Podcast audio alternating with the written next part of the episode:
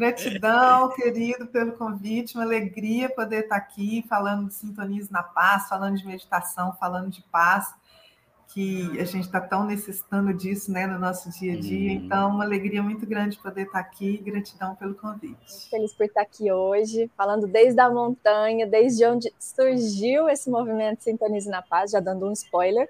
Opa! Daqui a pouquinho, mas desde essa montanha mágica aqui no sul do Chile, nos Andes um prazer estar aqui hoje com vocês. Legal, bacana, gente. Bem-vindas, então, a esse, esse nosso podcast, nosso bate-papo sobre meditação.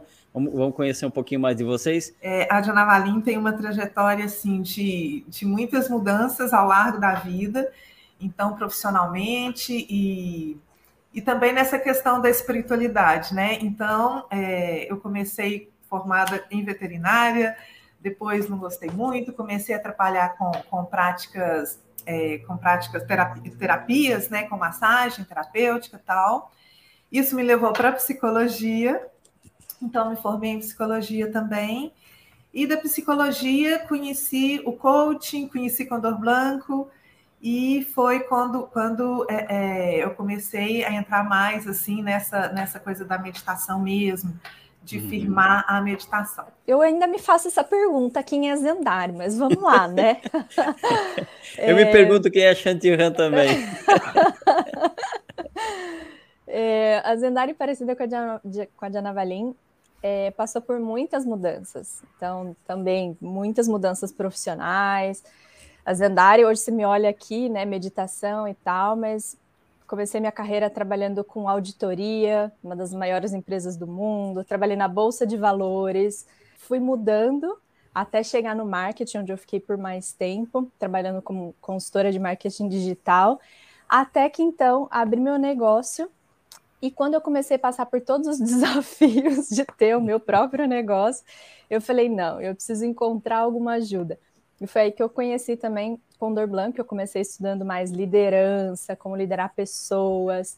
É, e foi nesse meio tempo, meio tempo, onde eu, minha vida era uma loucura, que eu comecei a entrar na meditação, porque um dia eu recebi um maravilhoso feedback que falava assim: olha, Zandari, tá tudo muito bem, os projetos estão indo muito bem, mas as pessoas têm medo de trabalhar com você, que eu era muito brava, gente. Você acredita? Nossa! E aí... Diana Valim, você acredita nisso, Diana Valim? Não. não. Né? Conhecendo o lendário de hoje, não acredito, não. pois é, gente. A, a, equipe tinha medo de trabalhar comigo, porque eu era, fazia tudo acontecer.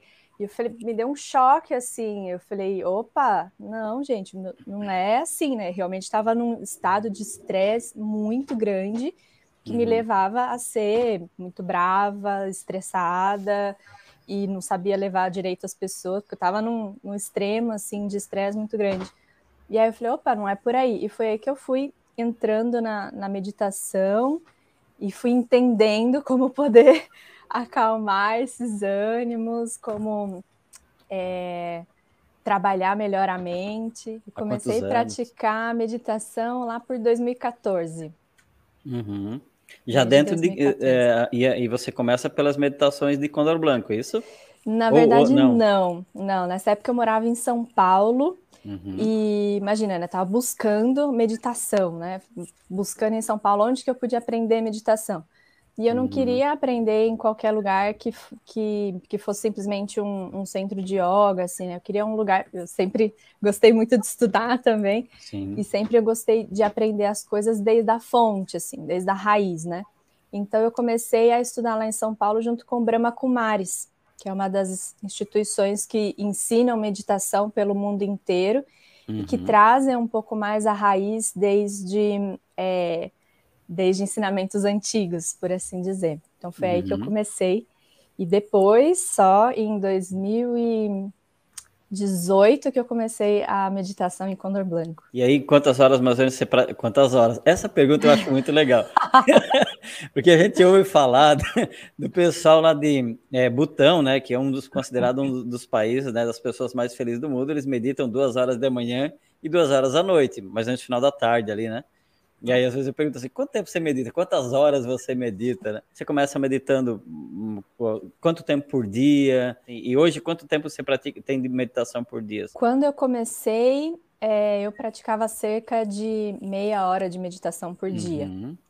Depois, quando eu fui estudar yoga, que depois fiz uma formação em yoga e meditação, dentro da yoga a gente fazia meditações mais longas. Então, aí eram meditações uhum. de uma hora né? Uhum. E uma hora sem se mexer, né? Sem mover absolutamente nada. Nossa, é... que maravilha.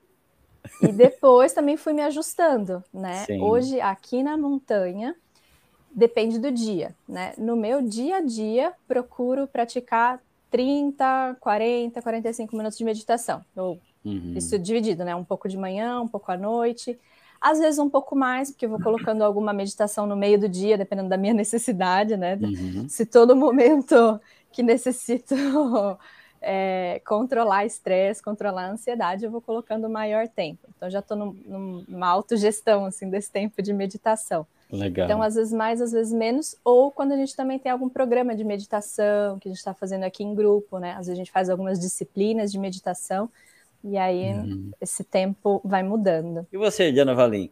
Quando que a meditação surgiu na tua vida? a meditação demorou um pouco para entrar na minha vida.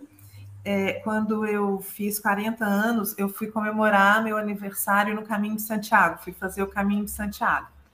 E fui me achando assim, sabe? Que eu ia arrasar, na época eu fazia terapia tal, vou voltar, vou sair da terapia. E todo o contrário, né? Assim, cheguei um caquinho a, a, eu tive muito desafio emocional. Eu brinco assim que nos 40 dias que eu fiquei lá, eu chorei mais do que os 40 anos que eu estava comemorando. É, então, assim, foi bem desafiante emocionalmente. E aí eu voltei meio sem chão. E quando eu voltei, aí eu comecei a buscar também alguma coisa que me ajudasse a, a né, a, a, a me uhum. centrar de novo, a juntar os caquinhos assim. E aí eu comecei a fazer uma prática com uma pessoa que era da energia dos chakras. E assim, não era, não era é, teórico. A gente vivenciava a energia de cada chakra. Foi um trabalho assim, foi todo um semestre, assim, foi um trabalho bem bacana. E a partir daí a meditação começou a entrar na minha vida.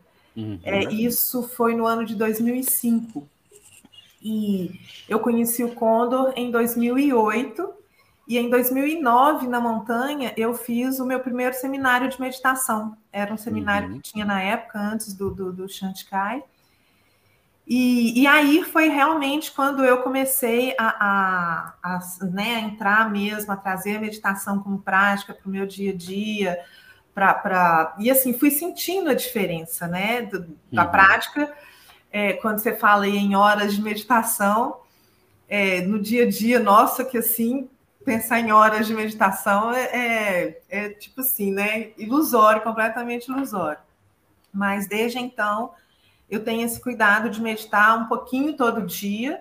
É, hoje com bem mais disciplina, sentindo os efeitos, uhum. vendo o que, que a meditação transformou na minha vida de uma forma, não só pessoalmente, mas profissionalmente também, no apoio dos meus clientes, fez muita diferença. Quando a gente Sim acostuma, vira necessidade básica, né? A meditação a gente vai cada vez mais se apropriando dos benefícios dela, né? Não é uma uhum. coisa que a gente usa hoje e amanhã se não, não, não tem.